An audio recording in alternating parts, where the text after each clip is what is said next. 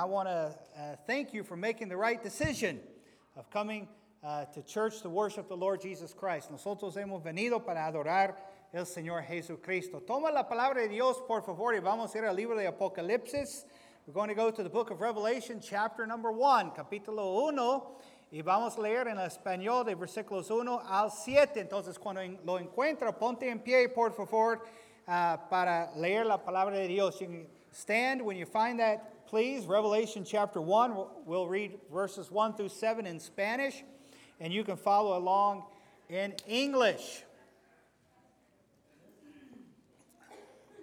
La palabra de Dios dice en Apocalipsis capítulo 1, versículo 1, Revelation 1 1 says this La revelación de Jesucristo que Dios le dio para manifestar a sus siervos las cosas que deben suceder pronto y la declaró enviándola por medio de su ángel a su siervo Juan, que ha dado, testimonio de la palabra de Dios y del testimonio de Jesucristo y de todas las cosas que ha visto.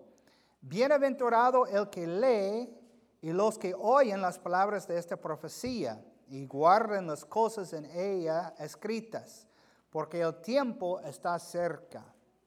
Juan a las siete iglesias que están en Asia, gracia y paz a vosotros del que es y, y que era y que ha de venir, y de los siete espíritus que están delante de su trono, y de Jesucristo, el testigo fiel, el primogénito de los muertos y el soberano de los reyes de la tierra, al que nos amó y nos lavó de nuestros pecados con su sangre y nos hizo reyes y sacerdotes para Dios, su Padre.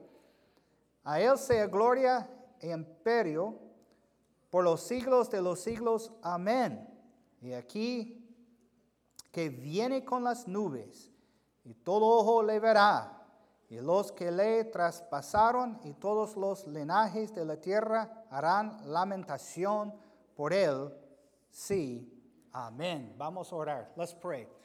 Nuestro Padre Celestial, venimos delante de ti, Señor, pidiendo que tú usas, Señor, su palabra esta mañana por su Espíritu Santo para hablar a los corazones. Heavenly Father, we come before you today asking you to use your word by your Holy Spirit to speak to hearts. Padre, si hay alguien aquí que no es salvo, que nunca ha recibido a ti, yo pido, Señor, como dice la palabra, que sean salvos hoy, porque es el día de la salvación. Heavenly Father, if there's someone here that's never trusted you and they never have received you by faith as Savior, I pray that today that they would be saved. As your word says, today is the day of salvation. Gracias, Señor, por venir. Señor, gracias que en este tiempo de año recordamos su venida, su primera venida. Y Señor, ayúdanos no olvidar la razón por la cual que tú viniste para morir por nuestros pecados y pagar la deuda del pecado. Heavenly Father, Lord, thank you for this time of the year. And as we remember that you came in your first coming, and for the reason of coming was to die on the cross to pay our sin debt. And we're thankful for that, Lord. Somos gracias por esto en el nombre del Señor Jesucristo. Amen. In the name of Jesus Christ, amen. Aquí en el libro de Apocalipsis nosotros tenemos en versículo, comenzando en versículo 5, unas descripciones de la persona de Jesucristo.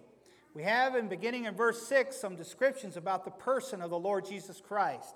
And then we see some things about the work of the Lord Jesus Christ in verse number 6 as well. And then eh, y también tenemos algunas cosas de la obra del Señor Jesucristo en versículo 6 uh, y 7 habla de su venida. In versículo 7 talks about his coming.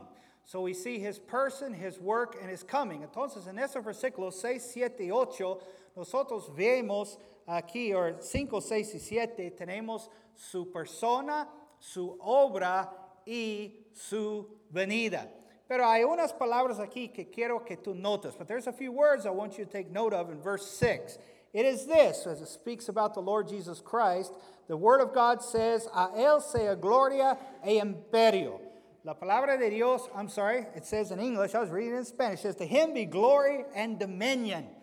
Uh, yo quiero que tú tomes nota de algunas palabras en versículo 6, porque la Biblia dice aquí, A Él sea gloria e imperio. Gloria e imperio. Gloria habla acerca de Él teniendo el lugar que Él merezca.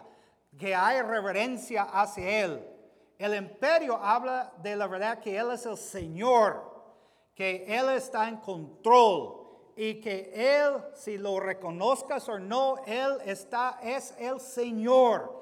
Y Él merece no solamente el lugar de reverencia, pero Él merece el lugar de control. Él merece el lugar de ser nuestro Señor. Y debemos que entregar a Él. It says here His glory, it talks about His reverence. And then it talks about His dominion, it's talking about His rule. And so we see here the Lord Jesus Christ has, uh, deserves the place of great reverence and rule in our life because He is the Lord of Lords and He is the King of Kings. ¿Cuál es el mensaje esta mañana? ¿Qué es el mensaje esta mañana? El mensaje esta mañana es así. What's the message this morning? The message that we're going to see in this chapter, uh, in first chapter of Revelation, is this. Cuando nosotros ponemos a Cristo al lado en nuestras vidas, Él va a estar colocado al lado en nuestros hogares. When we put Jesus Christ or we marginalize Jesus Christ in our lives, He's going to be marginalized in our homes. Cuando Jesucristo está puesto al lado en el hogar, Él va a estar colocado a un lugar en la iglesia. When we marginalize Jesus Christ in our homes, He's going to be marginalized in a church. Cuando nosotros tenemos Cristo puesto al lado en la iglesia, entonces vas a ver su comunidad, su nación, su ciudad con Cristo puesto al lado. When we marginalize Jesus Christ in the church, what you're going to find is that in our community, in our nation, we're going to have Jesus Christ, pues, set aside, marginalized as well. Nosotros en la Navidad podemos saber esto. Aquí en la Navidad tenemos todo. A mí me gustan las decoraciones, los árboles, me encantan todas las tradiciones.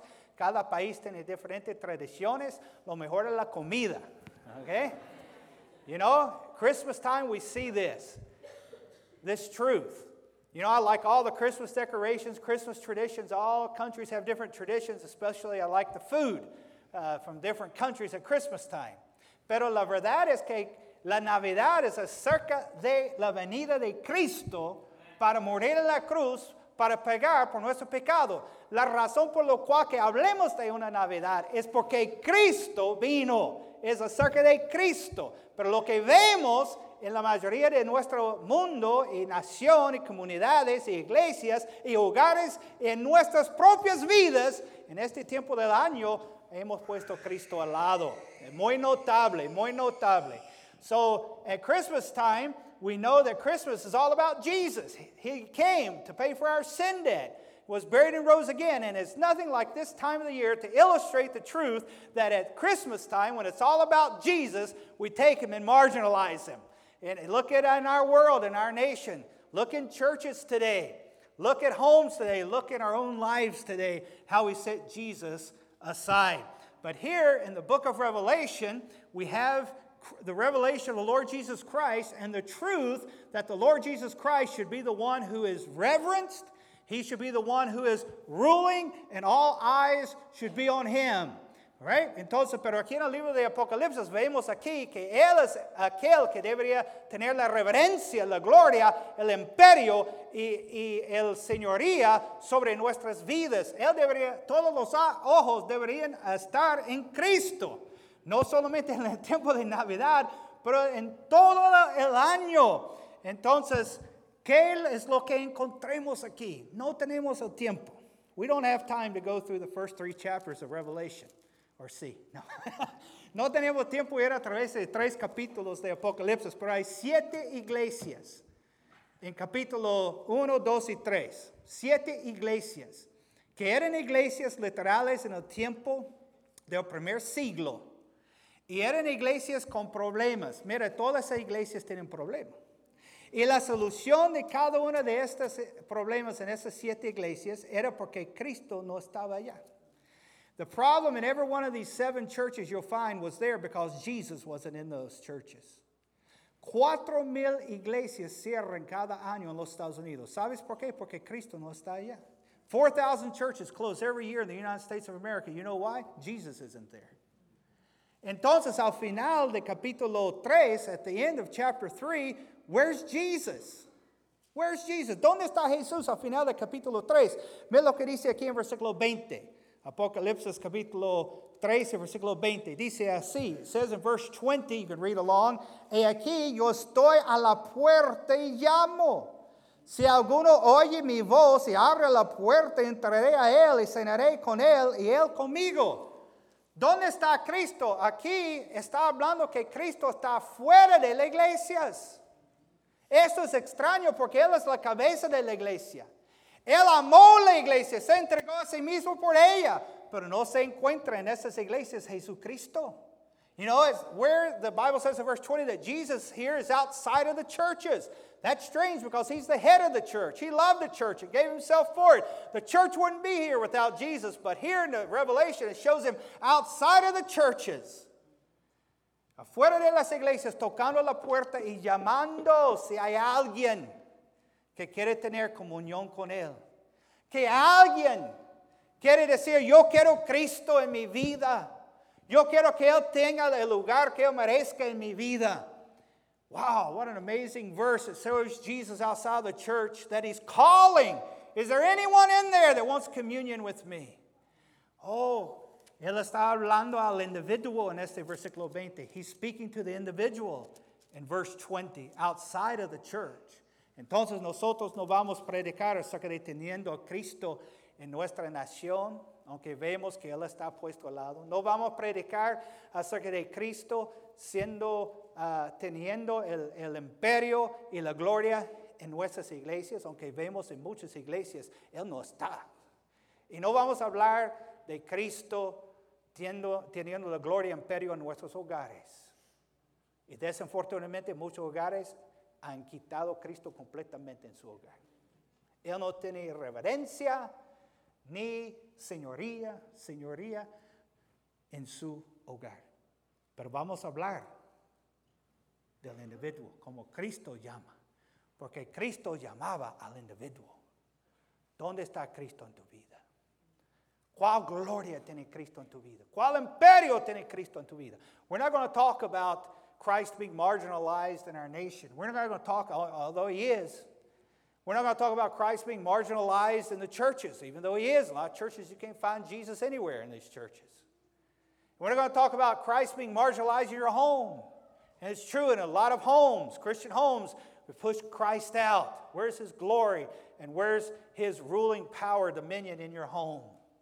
But we're going to talk about the individual, just like he called to the individual in verse 20. Christ called to an individual, I'm standing at the door and knocking. Will you respond? Cristo dijo que está a la puerta llamando, tocando, diciendo, vas a responder, vas a responder. Mira un versículo aquí para ayudarnos a comprender. Let's look at a verse to help us understand. Colossians 1.18, Colosenses 1.18. Colosenses 1.18, ese es un buen versículo para este tiempo de Navidad. Porque en este tiempo de Navidad nosotros como cristianos tenemos una gran oportunidad de hablar de Cristo, predicar a Cristo. Tenemos una gran oportunidad de colocar el énfasis donde Cristo coloque el énfasis. Y me recuerdas, estoy hablando al individuo. Estoy hablando al individuo aquí. En Colosenses 1:18, la palabra de Dios dice así. En Colossians 1:18, God's word says, y Él es la cabeza del cuerpo que es la iglesia el que es el principio, el primogénito de entre los muertos, para que en todo tenga la preeminencia. Mira la palabra preeminencia. Este es muy importante que entendamos esta palabra. La Biblia dice aquí que Cristo en la iglesia merezca el lugar de gloria e imperio. The Bible is teaching here that Christ is head of the church, that he deserves that right of glory and dominion his reverence and rule should be in the church. It says because he's the one reason is he's the firstborn among uh, from the dead, or primogénito de entre los muertos. He's the first to be raised from the dead, never to die. Primero para levantar de entre los muertos y nunca morir. Y dice, para que en todo, todo, no solamente en la iglesia, pero en todo, que incluye tu vida. It says here that in all things, not just the church, but in all things, that includes your life, que el que tenga la preeminencia. ¿Qué es la preeminencia? La preeminencia significa esto. Oh, pensé que lo tenía escrito en español, pero en inglés he traducido aquí. No, preeminencia significa el único. El único. Primero significa primero. Preeminencia en todo el único. Primero es primero. Hay primero, dos, tres, cuatro, segundo, tercero, cuatro. Pero preeminencia no está en la lista. Preeminence means the one and only. First means first. All right? A lot of people would say that um, Christ should be first. No, he's preeminent. He's the one and only. If Christ is first, then there's second, third, fourth, and fifth. Jesus Christ, in glory and dominion, in preeminence, should not be on a list. He's the one and only. Jesucristo no merece estar en su lista. Él es preeminente. Él es único. ¿Ok? Cuando colocamos Cristo en la lista de nuestro pensar y actitud, es cuando comenzamos a ponerle al lado. Christ doesn't deserve to be on our list. He's preeminent in all things. The one and, he should be the one and only. When we throw Jesus list, what we begin to do is marginalize him. He's just one of others. No, he's the preeminent one. He's the only one. ¿Qué es lo que este versículo está enseñándonos aquí? Ese versículo está enseñándonos en la introducción de Apocalipsis, de, de, de, la revelación de Jesucristo, la introducción que nos da. Es una introducción que tiene allá que este es Él que debe tener la gloria el imperio. In the introduction of Revelation of the Lord Jesus Christ, in that introduction, it talks about His person, His work, and his second coming, it has within there that this is the one that is to have the power, the glory, and the dominion. He is to have reverence and he is to have the rule. And it talks about this truth of his preeminence, which means what? He should be the one and only in my life. No one else should take his place. No one else deserves to have, to have his place. Ese significa que yo debería tener la preeminencia en mi vida. Nadie merezca tener el lugar que Cristo merezca en mi vida. Ninguna cosa. Todas de los problemas en esas siete iglesias, hay muchos, tú lo leas, están allá porque Cristo no tenía el lugar que merecía en estas iglesias. You read those seven churches and you'll find all the problems they had and why they had them. And the reason why they had them all was because Jesus didn't have his rightful place in those churches. Piensa un momento en tu vida cristiana. ¿Qué clase de cristiano eres? ¿Eres un cristiano que lleva a Cristo en una lista y si te funciona en su horario y su calendario, está bien para hacer algo para Cristo? ¿O tú tienes Cristo preeminente en tu vida? Think about for a moment where's Christ at in your life? Do you have Christ on a list somewhere in your life? Where if it fits within your calendar, it fits within your schedule, that there you are, you can live for Christ or honor the Lord? Or does Christ have the preeminence in your life? Yo quiero saber si tú, en las decisiones que tomas, si tú cristiano, en tu actitud, si tú cristiano, en tu hogar y en tu iglesia, en tu comunidad. Lleva una vida donde la gente vea que en ti hay reverencia para un Dios verdadero y que Él tiene la señoría sobre tu vida y que no hay ninguna pregunta. Tú eres un cristiano genuino, verdadero, porque el Señor es permanente en tu vida. I want to know, Christian. I want to ask you today in your individual life, in your home, in your church, in your community? Are you that Christian that has the ruling presence of the Lord there? Do you reverence the Lord? Can people look at your life? What class of Christian are you? Can they look at your life and say that is truly a believer that is honoring a God that he believes in and that God is ruling his life? Does Jesus Christ have the preeminence in your life? Mira lo que está pasando con nuestra nación, nuestras comunidades. Look at what's happening in our country, in this country, and in our communities. Everyone's a Christian. But Jesus isn't anywhere. Todos son cristianos, pero Cristo ni se encuentra. And if we went to your workplace, if we went to your family, can they testify? Hey, no, he's a Christian. God, the Lord Jesus Christ, has glory and dominion in his life. Y si vamos a su lugar de trabajo y sus familiares y le preguntar acerca de ti siendo cristiano, van a decir, ay sí, es un cristiano porque Dios tiene gloria e imperio en su vida. Wow. ¿Dónde está Cristo? Y la mejor ilustración de esto es la Navidad.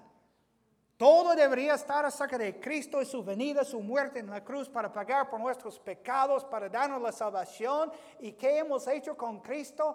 No llena nuestras vidas de qué? De todas nuestras tradiciones que no son malos. Todos nuestros horarios y tiempos y todo esto, mire, es el mejor tiempo de año de predicar a los perdidos, a los familiares. El mejor tiempo de año de hacer las personas entender la diferencia entre lo que es verdadero ser cristiano y viviendo la vida cristiana y lo que no es. This is the greatest time of the year that illustrates this truth because where's Jesus? This is the greatest time of the year to witness to people, win souls, share the gospel with them. This is the greatest time of the year to let people understand what is people say they're Christians and what is really a genuine Christian. Someone who has received Jesus Christ as their Savior, yes. But that is just, that's not living the Christian life. Ha recibido a Cristo como su Salvador personal. Qué bueno, pero eso no es vivir la vida cristiana. Mira, si Dios te salva para llevar al cielo, ¿por qué no estás en el cielo? Porque Él tiene propósito para ti vivir aquí, para su gloria y imperio. I mean, if Christ just saved you to take you to heaven, why are you still here? Because He's got a purpose for your life, for Him to be glorified and to have dominion in your life so that you can live the Christian life for Him. Listen, that's what it is to be a Christian. Si nosotros, mire, lo leí, si yo recuerdo las estadísticas, leí un artículo el otro día, que las personas en este país entre 28 y 38, o 26 a 38 años de edad, dicen que sus padres, 17 porcentaje de, no, 34 porcentaje de ellos dijeron que sus padres nunca los llevaron a ningún servicio religioso. Y 17 porcentaje de ellos dijeron que nunca ha ido nada religioso. Y un gran porcentaje, la mayoría de ellos dijeron que no ven ninguna razón de llevar sus hijos a algo religioso. I read an article the other day that talked about 28 year olds to 38 year olds or 26 to 38 year olds.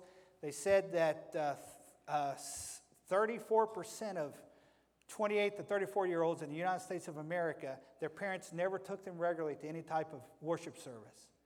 And 17% of them said that they're not even interested and never went to any religious service. And a large percentage of them said that they're not ever interested in teaching their children to go to any type of religious service whatsoever. Es decir, que una un gran porción de una generación en este país ha decidido que sus hijos no van a buscar a Cristo tampoco. Imagínese la próxima generación que va a pasar aquí cuando Cristo está colocado al lado. Just imagine that a great percentage of this population in our country has already decided that they're not even going to take their children to learn the things of God or to know the Lord Jesus Christ. Just imagine what that's going to do in the next generation in our country. Mira, ¿por qué los cristianos no tienen Cristo en el lugar que merezca en sus vidas? Why doesn't the majority of Christians living today have Christ in the place that He deserves in our lives. Mira, lo que se requiere aquí es un, un respuesta. What is required here is a response.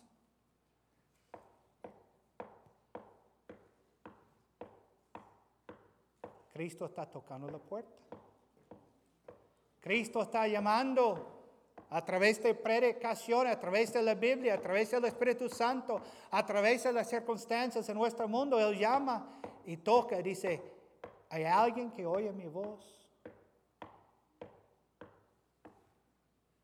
Cuando Cristo no tiene el lugar que merezca en nuestras vidas, en nuestras vidas, ni nuestro hogar, ni nuestra iglesia, ni nuestra comunidad, va a tener el impacto que Cristo puede hacer.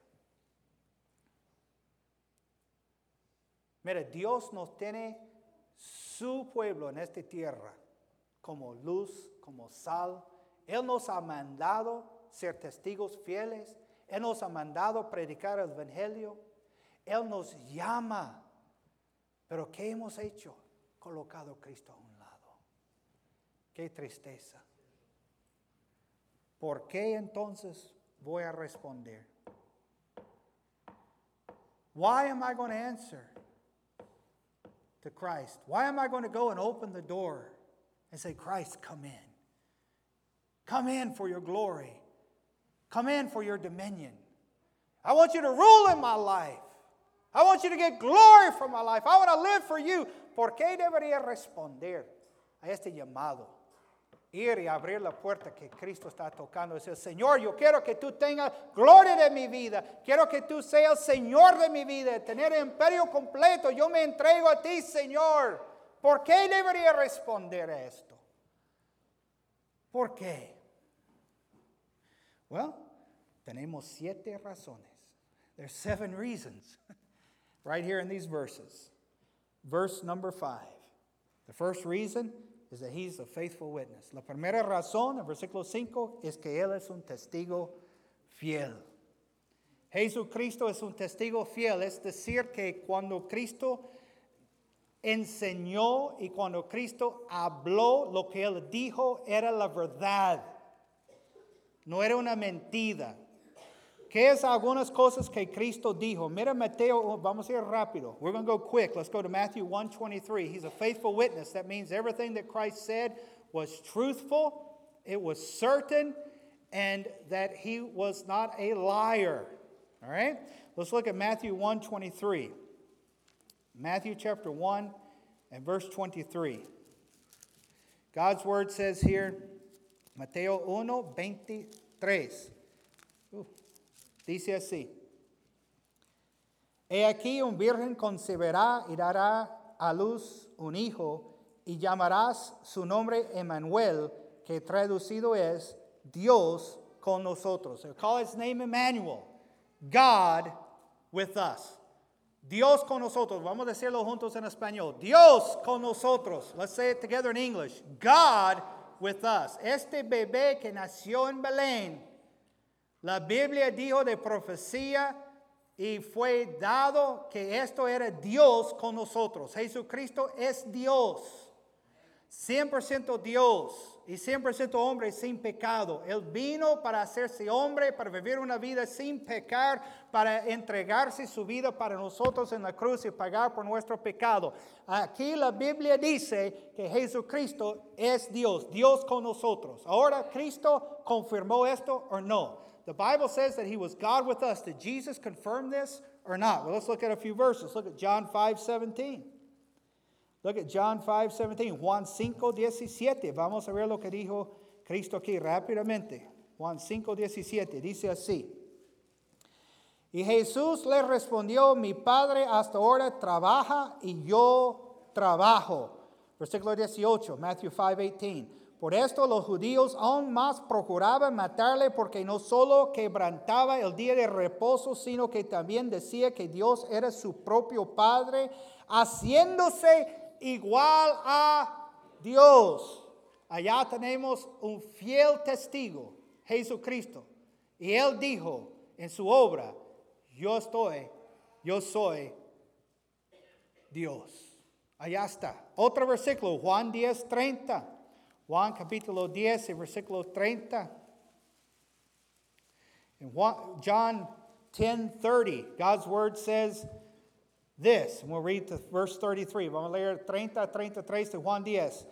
Yo y el Padre uno somos. Entonces los judíos volvieron a tomar piedras para apedrearle. Jesús les respondió, muchas buenas obras os he mostrado de mi Padre, ¿por cuál de ellas me apedreáis? Le respondieron los judíos diciendo, por buena obra no te apedreamos, sino por la blasfemia, porque tú, siendo hombre, te haces Dios. Cristo también, otra vez, un fiel testigo de hoy, soy Dios, soy Dios. Otro versículo, vamos a Juan capítulo 19. Juan capítulo 19. Bueno, vamos en Juan capítulo 14. Juan capítulo 14. Versículo 8 y 9. Juan 14, 8 y 9. Felipe eh, dice aquí, Felipe le dijo, Señor, muéstranos el Padre y nos basta. Jesús le dijo, tanto tiempo hace que estoy con vosotros y no me has conocido, Felipe. El que me ha visto a mí, ha visto al Padre. Allá otra vez, Cristo dijo, soy el Padre, soy Dios, soy Dios. Mira ahora en Juan 19, 9. Juan 19, 9. Juan 19, versículo 9 dice, y entró otra vez en el pretorio y dijo a Jesús, ¿de dónde eres tú? Mas Jesús no le dio respuesta. Entonces le dijo Pelato, a mí no me hables ni, sabes que tengo autoridad, autoridad para crucificarte y tengo autoridad para soltarle. Respondió Jesús, ninguna autoridad tendrás contra mí si no te fuese dado de arriba. Por tanto, el que a ti me ha entregado mayor pecado tiene uh, allá. Y antes, yo creo que eso está mal escrito allá en esto. Voy a buscarlo un segundo. Pero mira, segundo de Pedro 1.1. Segundo de Pedro 1.1. Segundo de Pedro 1.1. Mostrando que Cristo tiene autoridad más allá de los líderes del gobierno. Segundo de Pedro 1.1. Mira aquí, segundo de Pedro 1.1. Dice así. Simón Pedro, siervo, 2 Peter 1.1. Simón Pedro, siervo y apóstol de Jesucristo, a los que habéis alcanzado por la justicia de nuestro Dios y Salvador Jesucristo. Nuestro Dios y Salvador, ¿quién? It says, our God and our Savior, who? Jesus Christ. En el libro de Apocalipsis, regresa a Apocalipsis capítulo 1. Let's go back to Revelation chapter 1. The very first thing we see is that he is a faithful witness. In other words, the first personal characteristic we see about Jesus Christ in this verse is that he, what he has said, is truthful. What he has said is certain. And what was said by the Lord Jesus Christ is this it says that this baby was Emmanuel, God with us. And Jesus said, I'm God if you've seen me. I'm God if you've seen me, Philip. The Jews two times went to get stones and said, We're going to kill you because you're saying you're God. And then we have Peter, who is an apostle, said, Our God and our Savior, the Lord Jesus Christ. We believe in God the Father, God the Son, and God the Holy Spirit. We know that Jesus Christ was God in the flesh, He was God with us. We know, la Biblia dice que Él es fiel testigo, es decir, que lo que Cristo dijo era cierto. Puedes saber que Cristo habla la verdad. Dijo a los ángeles a María, mire, este bebé va a ser Emmanuel, Dios con nosotros. Y Cristo dijo dos veces, y los judíos quisieran matarle porque él dijo, yo soy Dios, yo soy Dios. Y después dijo a Felipe, Felipe, si tú me has visto, tú has visto al Padre. Yo soy Dios. En Pedro, el apóstol aquí, dijo, mira, el Señor Jesucristo es nuestro Dios y Salvador. Creemos en Dios Padre, Hijo y el Espíritu Santo. Y sabemos que hay un Dios con esos tres personajes, que Jesucristo es Dios. ¿Qué es lo que queremos decir aquí entonces? What are we going to say then? Three options. He's either a liar, he was crazy, or he was who he said he was. Hay solamente tres opciones aquí. Él era mentiroso, él es un loco o Él es Dios. Él es Dios. La Biblia dice fiel testigo. ¿Qué es lo que estamos aprendiendo aquí? Que podemos confiar en Él. ¿Tú sabes por qué Jesucristo merezca la preeminencia en tu vida? You know why the Lord Jesus Christ deserves to have preeminence, preeminence in your life? Because He's God. Porque Él es Dios. Él es Dios. Él no fue hecho de cemento y concreto de madera. Él no es uno de esos uh, ídolos, uno de esos santos. Él es Dios, el Señor Jesucristo. Él es más que una profeta, Él es Dios. Él es más que un maestro, Él es Dios. He's not one of these statues or idols or one of these saints. He's not some, something that someone made. He's more than a prophet. He's more than a person. He was God. Y esa razón que merezca la preeminencia en tu vida. Él es creador. Él es Dios. Number two, the second thing it says about him, not only was he a faithful witness, but the Bible says he's the first begotten from the dead. La segunda cosa que dice que en versículo 5 es que él es, eh, dice que el primogénito de los muertos. ¿Qué significa esto? El primogénito de los muertos. Cristo era el primer ser humano, era 100% Dios y 100% hombre. En su humanidad sí murió. Dios no muere. En su humanidad él murió. Y para mostrar que era Dios cierto, ciertamente Él dijo tres días y yo voy a levantar de entre los muertos y lo hizo es Dios.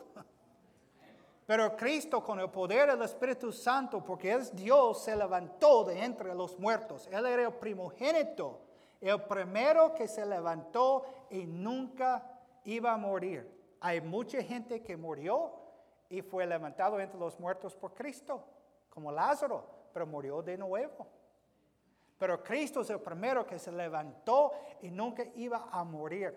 Y dice primogénito, el primero, porque hay una resurrección un día cuando los creyentes muertos resucitarán y ellos van a vivir para siempre también. Amén. ¿Qué es lo que la Biblia está diciendo aquí? Tú puedes leerlo en 1 Corintios 6, 14, de ese poder del Espíritu Santo que levantó Cristo de entre los muertos. Pero aquí lo que vemos aquí es que Él sí tiene el poder para satisfacer la necesidad más grande en tu vida. What do we learn from this? That Jesus Christ was raised from the dead, is the first one to be resurrected, never to die again. One day there's going to be a resurrection of the believers, and we're going to be resurrected, never to die again. But what does this teach us? It teaches us that the Lord Jesus Christ has the power to meet our greatest need. Our greatest need is to know that we will live forever. We have forgiveness and we have eternal life, and we're going to be with the Lord Jesus Christ forever. He can meet that need, He has the power to do it. Death will not stop God's purposes, the grave won't stop what God's doing. Mira, lo que aprendemos aquí es que Él tenía poder para satisfacer nuestra necesidad más grande, que es la salvación. Y saber que no voy a morir y ir al infierno, saber que voy a estar con Él por la eternidad en el cielo para siempre. Mira, ¿por qué Cristo merezca permanencia en tu vida? ¿Por qué Cristo merezca la permanencia en tu vida? Es porque Él tiene el poder, solamente Él tiene el poder para suplir la necesidad más grande que tú vienes, que tú tienes. Why does Christ why should Christ have the preeminence in your life? Because He's the only one who has the power to meet the greatest need in your life. Algunos están aquí intentando satisfacer esto con amistad, con dinero, con trabajo, con sus planes, pero tú no estás satisfecho. Tú no estás satisfecho. Tú tienes posiblemente Cristo en tu lista o tú has tomado Cristo, lo has votado como todos los demás en el mundo. y tu vida no está satisfecho. The best, you're living a life and you're not satisfied. You got a list and Jesus isn't even on your list. You probably had him on there and took him off, threw him away. But he does, he's the only one that's going to meet your need in salvation. He's the only one that will help you understand that you will never be satisfied from this world. Él es el único que te puede hacerte saber que no vas a estar satisfecho de este mundo. porque Él se levantó de entre los muertos y vive para siempre. Hay una eternidad. There is an eternity, and we're just living for temporal things, and we're not going to be satisfied. Hay una eternidad, estamos viviendo por lo temporal, y nunca vamos a estar satisfechos. Number three, número tres, it says that he's the prince of the kings of the earth. La Biblia dice aquí que él es, ¿qué? El soberano de los reyes de la tierra. That word prince means he is the ruler of all the other rulers of the earth. Ese significa que Jesucristo es el soberano o el que va a gobernar sobre todos los otros gobernantes. Ciertamente sabemos en Isaías capítulo 6 que Él va a gobernar, gobernar literalmente un día sobre esta tierra por mil años. Pero lo que yo quiero que tú entiendas es que la manera en que la Biblia habla aquí es algo que ya está hecho y algo que debería ser una realidad en nuestras vidas como, como creyentes también. Porque Proverbios 21, 1, 21, 1 dice que Él controla el corazón de los reyes. Proverbs 21, 1 says that he the hand of the, the heart of the king is in the hand of the Lord. I know this verse would have reference to one day when he is literally reigning for a thousand years upon this earth, but the reality is it speaks in the Bible, it's already done. And it should be a reality in our lives as it is a truth. But Christ is ruling this world. Christ is in control of this world. God's in control of this world. Cristo está en control de este mundo. Cristo está obrando en este mundo. Cristo tiene el corazón de los reyes y como uh, Él lo, lo, dirige, como Él quiere dirigirlo. Proverbios 21.1 nos enseña esto. Lo que nosotros tenemos que entender es que no hay nada fuera de su control. Ahora, no hay nada fuera de su control. Y Él puede cumplir lo que Él quiere cumplir con, según su voluntad, no vaya contra su voluntad. Y a este lado aquí tenemos que desastres oh, injusticia, huracán, volcano, muerte, cancer. Oh, on that side over here, we have Jesus Christ in complete control. He's never going to do anything outside of His will. And on this side, we have hurricanes and volcanoes and cancer and all this bad stuff. ¿Por qué todas estas cosas malas? Mire, esto es el pecado. Dios no creó esto. Eso es nosotros. Eso es el resultado del pecado, de tener un, una vida debajo de condenación pecaminosa, tener una, un planeta debajo de la condenación del pecado. Estamos viviendo en un mundo de pecado. Todas esas cosas malas no es la culpa de Dios. Y lo que queremos hacer es culpar a Él por todo esto. No, nosotros somos los culpables. What we want to do is blame God for all this bad stuff. If He's in control, why is all this bad stuff happening? Well, all that's happening because we live in a sinful world, in a fallen world. And we have a God who's in control. Ahora, aquí es la pregunta: ¿Cómo es que Dios permite esto entonces? So the question is, why does God permit all this? Gloria imperio. Why does God allow all this? Glory and dominion. ¿Tú estás diciendo a mí que de algo malo Dios va a recibir la gloria y imperio? Claro que sí. Are you telling me that out of something sinful and bad, God's going to receive glory and dominion? Yes. What is it? Calvary. Calvary. Look at the cross. Look at Christ bleeding and dying. Look at what it cost God to pay our sin debt. And from that, look what glory and dominion he's received. ¿Qué es? Calvario. Mira tan horrible es el Calvario cuando Cristo fue crucificado y pagó por nuestro pecado, fue sepultado, los tres días resucitó y el Dios estaba en control de todo. Según su voluntad, colocó su Hijo en la cruz y Él pagó nuestro pecado y de este sufrimiento recibe gloria y, imperio. Sí, hermano, deja de culpar a Dios. Stop blaming God. Él es el Señor de los reyes de la tierra. He's in control. He is the prince of the kings of the earth. He's in control of everything. Number four, we're leaving his person. We're going to his work. Estamos saliendo de su persona, las características de él, a su obra. Look at number four. The Bible says in verse 7, I'm, I'm sorry, verse uh, 5, it says, Al que nos amó. Why does God deserve to have preeminence in your life? Because He's in control of everything. Wouldn't it be great for Him to get glory and honor from your life? He's in control of it all. And then because He loves you, He loves you. Dios te ama. Qué gran razón para que yo entrego a Él, que Él tiene preeminencia en mi, en mi vida. Porque de tal manera amó Dios al mundo, que ha dado a su Hijo unigénito, para que todo aquel que en Él cree no se pierda, mas tenga vida eterna. For God so loved the world that He gave His only begotten Son, that whosoever believeth in Him shall not perish but have everlasting life. God loves you.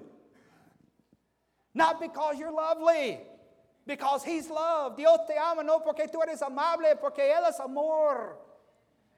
Piensa un momento que un Dios que es tan santo, que su santidad demanda juicio por tu pecado. La gente piensa mal. Ay, no, yo sé que soy pecador, pero mire todas las buenas cosas que tengo, que un día Dios va a mostrar que más buenas que malas y yo, eh, yo entro al cielo. No, no, no, no. Todos los mentirosos, la Biblia dice, tendrán su parte en el lago que arde con el fuego y sufre, que es la muerte segunda. La gente don't even think right. Well, I know I'm a sinner, but I got so many good things, and I do so many good things that God's going to see all these good things one day. He's going to let me into heaven. No, the Bible says, and all liars shall have their part in the lake of fire. Mira,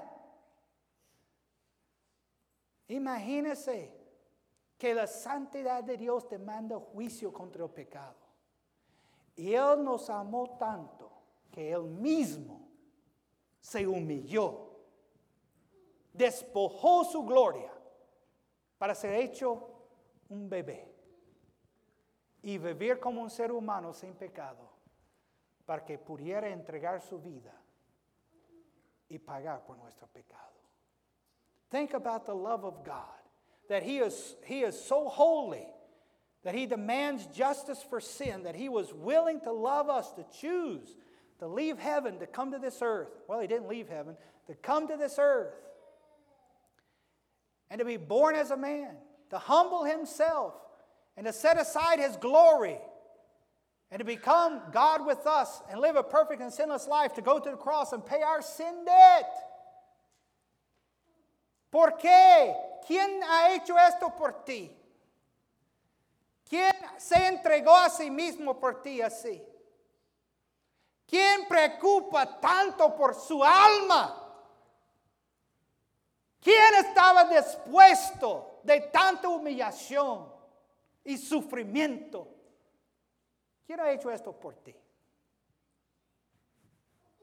Nadie. Eso es razón que Él merezca preeminencia en su vida. Who's done that for you? Anyone sacrifice themselves like that completely in such suffering and humiliation that, that who, think of that humiliation. Who's done something like that for you? No, no one. That's the reason why he deserves the preeminence in your life. He loves you. Esa razón, Él te ama. Él te ama. Next one, we'll go on. Number five, mira lo que dice. y nos lavó de nuestros pecados con su sangre. He washed us from our sins in his own blood. ¿Cómo te vas a lavar tu pecado? Tú estás aquí esta mañana y tú no conoces a Cristo. El juicio de Dios de su pecado está. Y si mueres sin Cristo, entrará la eternidad como Cristo gritó en la cruz. Dios mío, Dios mío, ¿por qué me has desamparado? Y tú serás desamparada. No hay más oportunidad. Entrarás al infierno inmediatamente en sufrimiento. Y ya viene por su futuro el lago de fuego. El pecado te lleva allá. ¿Y cómo te vas a lavar este pecado? Your sin is going to take you to hell. Your sin has you on the road to hell. You're condemned already. You die without the Lord Jesus Christ, you'll go into eternity and scream like Christ cried on the cross, My God, my God, why hast thou forsaken me? And believe me, you will be forsaken. There's no other opportunity. You'll go immediately to the place called hell, and then your future has the lake of fire. And it is your sin that is taking you there. How are you going to take care of that sin? How are you going to wash that sin away? Before a holy God, He sees this, the, the marks of sin in your life. Before the holy God, He looks right into your heart and life and He sees the sin debt. And His judgment, the Bible says you're condemned already. ¿Cómo vas a lavar su pecado?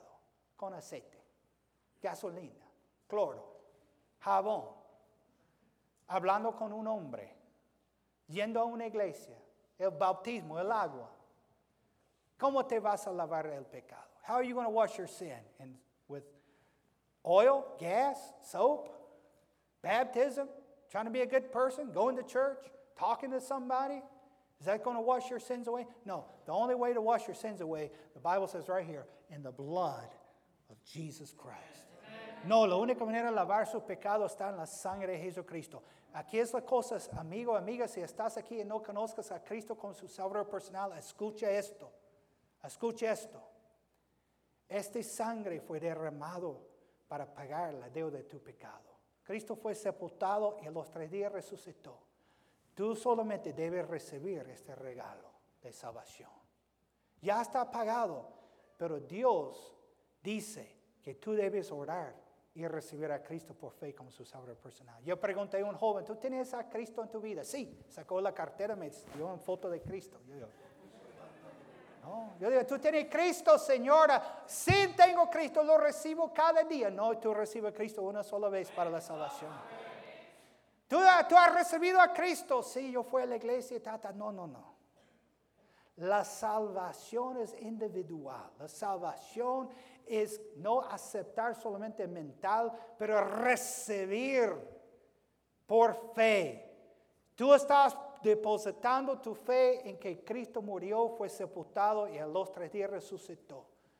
Que por su gracia tú vas a recibirle como su salvador personal. Esta ilustración es lo mejor aquí. Él está a la puerta y llamo, la Biblia dice. Y dice aquí, he aquí yo estoy a la puerta llamo, si alguno oye mi voz y abre la puerta, entraré a él y cenaré con él y él conmigo. Mira, si tú no conoces a Cristo, Él está llamando. ¿Recuerdas el mensaje? Hemos colocado a Cristo fuera. Tú tienes el corazón bien cerrado, la puerta cerrado y Cristo fuera. Recíbeme. Por fe, abre tu corazón, yo te perdonará. Yo puedo lavar su pecado. ¿Tú sabes lo que significa cuando Cristo te salva, tus pecados están limpios? significa que Dios jamás vea el pecado en ti. Porque Él ponga la vida perfecta de Cristo sobre tu cuenta. Eso es justificación. Ahora, ¿por qué deberíamos tener Cristo en un lugar permanente en nuestra vida? Porque Él nos ha lavado de nuestro pecado con su propia sangre. Y vamos en camino al cielo. Mira lo que dice número 6. Dice aquí, dice, y nos hizo reyes y sacerdotes. Aquí la gente tiene mala enseñanza. La realidad de esto cumplirá en, los, en, el reinado de Cristo sobre la tierra. Hoy en día uno no tiene que salir y decir, yo soy rey, sacerdote. Yo te bendice. No, yo no necesito tu bendición. Ya tengo la bendición del Señor. No, eso no es lo que la Biblia está enseñando aquí rey y sacerdote habla, y no tenemos tiempo, pero en 1 de Pedro 2, 9 y 10 habla de que nosotros somos un sacerdocio real. Eso está hablando de que lo que Cristo hizo en la salvación es que nosotros si vamos a reinar con Él, pero la realidad es que nosotros tenemos acceso, que nosotros tenemos con Él acceso a Dios como enseñamos esta mañana en la escuela dominical, acceso al trono de gracias. Tenemos acceso a Dios. Él está allá para nosotros. Mira, no tenemos acceso completo a la ayuda que necesitamos a veces 24 horas al día, 7, días a la semana, sino con Dios. Hay una ayuda que nadie te puede dar sino Dios, en su gracia. Y lo que necesitas saber es que yo soy parte de la familia de Dios, este reyes y sacerdotes, este sacerdocio real. Yo estoy parte que ya yo tengo acceso con Dios. Yo no tengo que vivir como estoy solo. No tengo que vivir como no tengo esperanza. No tengo que vivir como no tengo futuro. Listen, what it's talking about there is he makes us kings and priests. It's talking about being a royal priesthood in 2 Kings chapter 2. And what it's talking about is we have access to God and the priesthood with the Lord. It's not talking about us ruling and reigning now on earth and blessing everybody. We have God's blessing. Yes, in the future we will literally reign with the Lord. But today we have access with God. We don't have to live like we have no hope, no future. We don't have to live like we're alone because we are part of the Lord Jesus Christ and kings and priests. And we're not alone. Mira, vas a entrar un día en peligro. No estás solo. Vas a estar en el hospital un día. No vas a estar solo allá. Tú vas a tener problemas financieros. Tú no estás solo. Vas a perder cosas, pero no estás solo. Listen, one day you're going to the hospital, but you're not going to be alone. You're going to have a problem, but you're not going to be alone. You're going to have financial problems, you're not going to be alone. You're not going to be alone. Tú eres parte del sacerdocio del Señor. You're, going to, you're part of the royal priesthood of the Lord Jesus Christ. You're not alone, you have access to God. Mira, ¿por qué debería tener permanencia en mi vida? Porque me ha hecho rey es sacerdote. I'm not alone. Why should he have the preeminence in our life? Because he has promised never to leave us or forsake us. We're part of the royal priesthood of the Lord. Y al final, lleguemos. And to end, we finally got to number seven. What is it? Versículo siete. He aquí que viene con las nubes y todo ojo le verá y los que le traspasaron y todos los linajes de la tierra harán lamentación para él. Sí, amén. Number seven, why should he have preeminence in our life? Because he's coming back. He's coming again. La, él viene otra vez.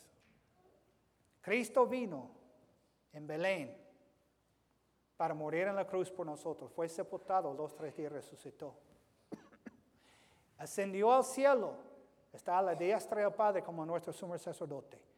Y dice que Él viene otra vez. Now, Christ came in Bethlehem to go to Calvary to pay our sin debt. He was buried and rose again. He ascended to heaven, and He's our high priest at the right hand of the Father, and He's promised that He's coming again one day. Hay tres cosas que tú encuentras en ese versículo acerca de esta venida. There's three things you see in this verse about His coming. First, clouds. Si la venida de Cristo cuando Él regresa está en dos pasos, paso uno y paso dos. Y entre los dos pasos son siete años.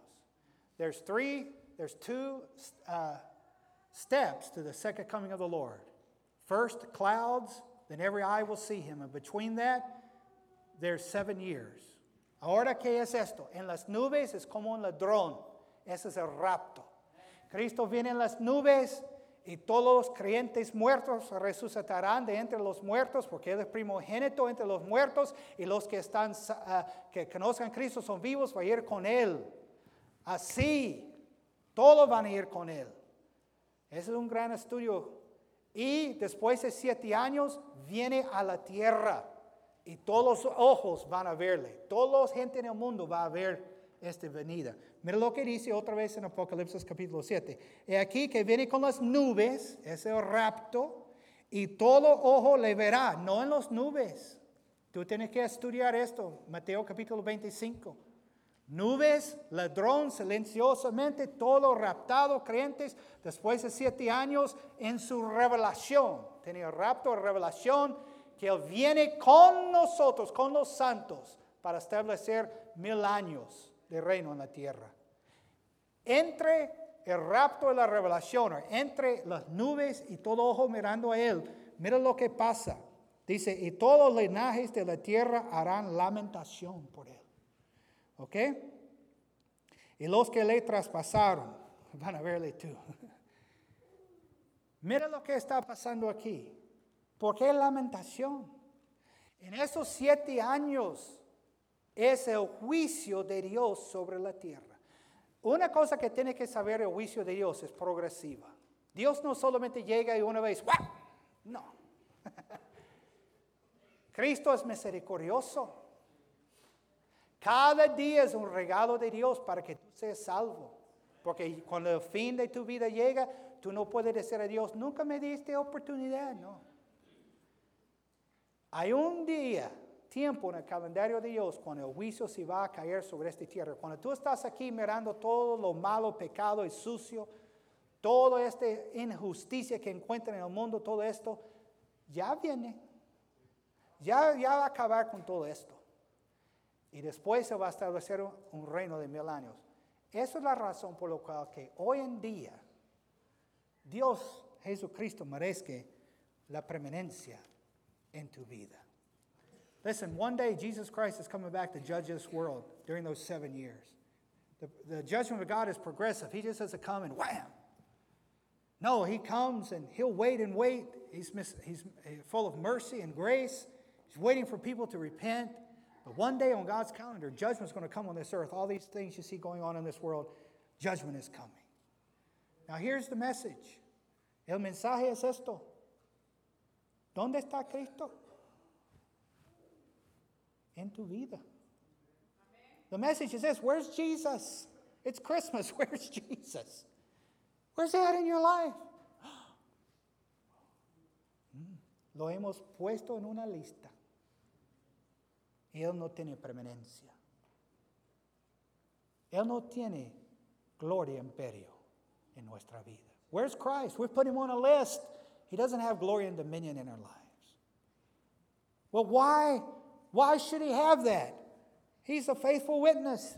He's the first begotten from the dead. He's the prince of the kings of the earth. He loves you and washed you your sins in his own blood. He's made you a king and priest, and he's coming again. ¿Por qué deberíamos tenerle como preeminente en nuestra vida?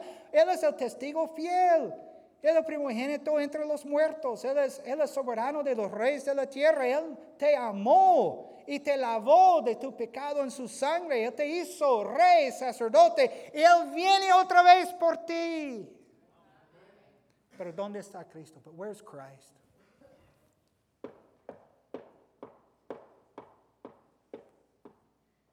Él está en la puerta de tu corazón, esperando que tú respondes.